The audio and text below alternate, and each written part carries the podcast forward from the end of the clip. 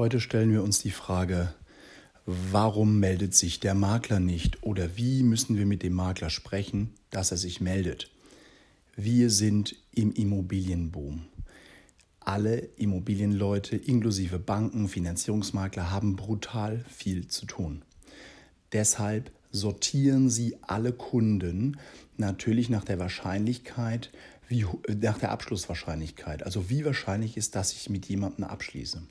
Wenn ihr also eine Anfrage in Immobilien Scout stellt und da nur reinschreibt, ich bin der Michael Müller mit einer E-Mail-Adresse, am besten noch mit einer E-Mail-Adresse von einem kostenlosen E-Mail-Provider à la Hotmail, Yahoo oder Google und man diese E-Mail-Adresse nicht online findet, dann seid ihr quasi ein absoluter No-Name. Deshalb empfehle ich euch, schreibt relativ detailliert rein, wer ihr seid, Name, Vorname, vollständige Adresse, Telefonnummer, am besten Handynummer, seid per WhatsApp verfügbar. Und äh, schreibt am besten eine E-Mail-Adresse, die man wirklich recherchieren kann im Internet, wo man findet, wer ihr seid. Ja, ihr müsst einfach mal meine E-Mail-Adresse eingeben, dann seht ihr sofort, äh, ja, seht ihr sofort, wer ich bin.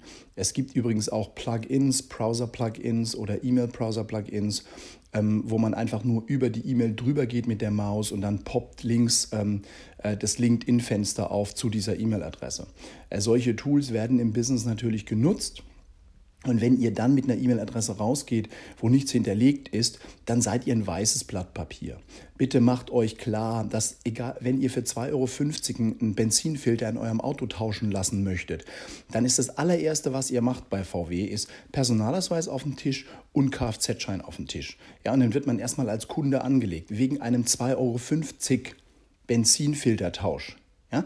Und beim, beim Immobilienmakler kauft ihr eine Wohnung von, für 50 oder für 250 oder für 500.000 Euro und da seid ihr nicht bereit, dem zu sagen, wer ihr seid, weil ihr irgendwie Angst hat, dass der euch anruft, oh Gott, oh Gott, der könnte mich ja anrufen oder der könnte mich hinterher telefonieren. Also ein Immobilienmakler ist keine Multilevel-Marketing-Network-Maschine, ähm, der euch irgendwas aufs Ohr drücken will, sondern ein Immobilienmakler hat genug zu tun und der verteilt quasi Immobilien. Ja, also im Grunde genommen bewerbt ihr euch bei dem. So müsst ihr euch das, so müsst ihr euch das, also so hart es klingen mag in der Überflussgesellschaft, aber in dem Fall ist es eben ein Verkäufermarkt, Immobilienboommarkt, Immobilienmarkt. Das heißt, der Immobilienmakler kann sich den raussuchen, den er am sympathischsten findet oder den er für am einfachsten hält.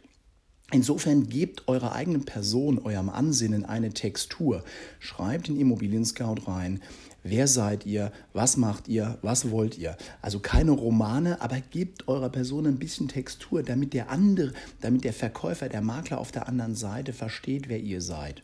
Bei mir stehen da so Sachen drin wie, ich brauche keine Finanzierung. Das ist ein, ein Signalwort, das ist ein Buzzword für den ähm, Makler, dass er versteht, wow, da quatscht keine Bank blöd rum, das Objekt ist viel zu teuer oder so, sondern der Typ geht einfach hin und geht mit mir zum Notar. Ja, der Profi schreibt übrigens nicht, ich brauche keine Finanzierung, sondern der Profi schreibt, ich brauche keine Finanzierungsvollmacht im Kaufvertrag. Das bedeutet, ähm, normalerweise muss man ja ein Ob Objekt beleihen, das einem noch gar nicht gehört. Deshalb gibt einem der Verkäufer eine Vollmacht, dass man mit seiner Bank ins Grundbuch darf. Das nennt man die sogenannte Finanzierungsvollmacht. Und die gibt einem der Verkäufer im, Kauf, äh, also im, im, im Rahmen des Kaufvertrages. Und das ist sozusagen das ganz klare Signal. Auf der anderen Seite steht ein Profi und der hat genug Geld, um die, um die Hütte einfach erstmal bar zu kaufen. Gut, viele von uns können die Hütte nicht bar kaufen. Insofern, es war nur ein Beispiel. Was ich zum Beispiel auch reinschreibe, ich ich verzichte auf mein 14-tägiges Verbraucherwiderrufsrecht ja, und habe Ihre Widerrufsbelehrung gelesen. Das schreibe ich schon bei der ersten Anfrage rein, weil mir ist mein Widerrufsrecht vollkommen egal und mir ist die Widerrufsbelehrung vollkommen egal, weil ich werde den Makler so nicht bescheißen. Ja, und ich möchte auch gar nicht als Verbraucher ähm, behandelt werden, auch wenn ich vielleicht ganz oft Verbraucher bin. Ähm, aber ich möchte dem Makler ein ganz klares Signal geben, ich bin hier ein valuable Business Partner, der auf Augenhöhe mit dir kommuniziert. Ja, ich kann schnell agieren, ich gehe dir nicht auf den Wecker und ich komme nicht mit irgendwelchen Verbraucherschutzrechten äh, äh und mit Verbrauchertricks. Ja? Also denkt mal bitte drüber nach, wie agiert ihr, wenn ihr mit Immobilienverkäufern sprecht oder mit Immobilienmaklern sprecht und wie kommt ihr wohl auf der anderen Seite rüber? Und dann überlegt euch, was ihr in eure Anfrage zukünftig reinschreibt. Mein Tipp, ich benutze die Notizbuchfunktion meines Mobiltelefons. Dort habe ich einen Textbaustein hinterlegt und den Textbaustein kopiere ich dann einfach in die Immowelt oder in, in die Immobilien Scout Anzeige, ähm, damit es einfacher geht. Ja? Hokidoki, das war's. Ähm, und ich hoffe, es hat ein bisschen Spaß gemacht.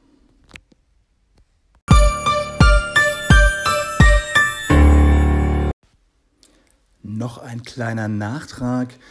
Und zwar, wenn ihr sagt, ich brauche keine Finanzierung, ist das eine Sache. Und wenn ihr sagt, ich brauche keine Finanzierungsvollmacht im Kaufvertrag, ist das eine andere Sache. Wenn jemand sagt, ich brauche keine Finanzierung, dann heißt es auf Deutsch, ich habe so viel Eigenkapital, Eigenmittel, Barmittel, dass ich die äh, Wohnung, die Immobilie ohne Finanzierung, ohne Bank kaufen kann.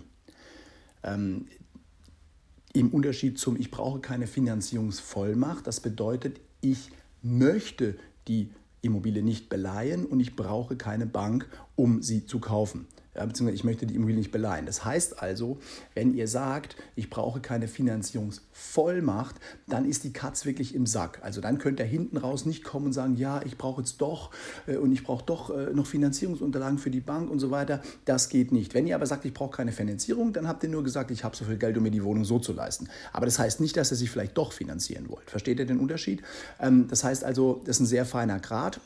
Ist vielleicht auch ein bisschen in Anführungszeichen ein kleiner gemeiner Trick, wenn man sagt, ich brauche keine Finanzierung, dann denkt nämlich der Makler, ähm, ah, der will nicht finanzieren und äh, wir haben keine Bank im Spiel und so weiter, geht alles super schnell und am Ende sagt er dann doch, ähm, naja, ich brauche jetzt aber noch Unterlagen, weil natürlich kann ich die Bude mir selber ähm, ähm aus Eigenmitteln belegen, aber ähm, ich möchte hier doch eine Bank drin haben, weil, keine Ahnung, ich habe noch ein zweites Objekt gefunden, das will ich jetzt auch noch reinpacken oder so. Ne? Also so ein bisschen nicht so ganz so fair, aber das nur als kleiner Hinweis, um auch sich selbst nochmal klarzumachen, wo liegen eigentlich die Unterschiede. Finanzierungsvollmacht im Kaufvertrag versus ich brauche keine Finanzierung.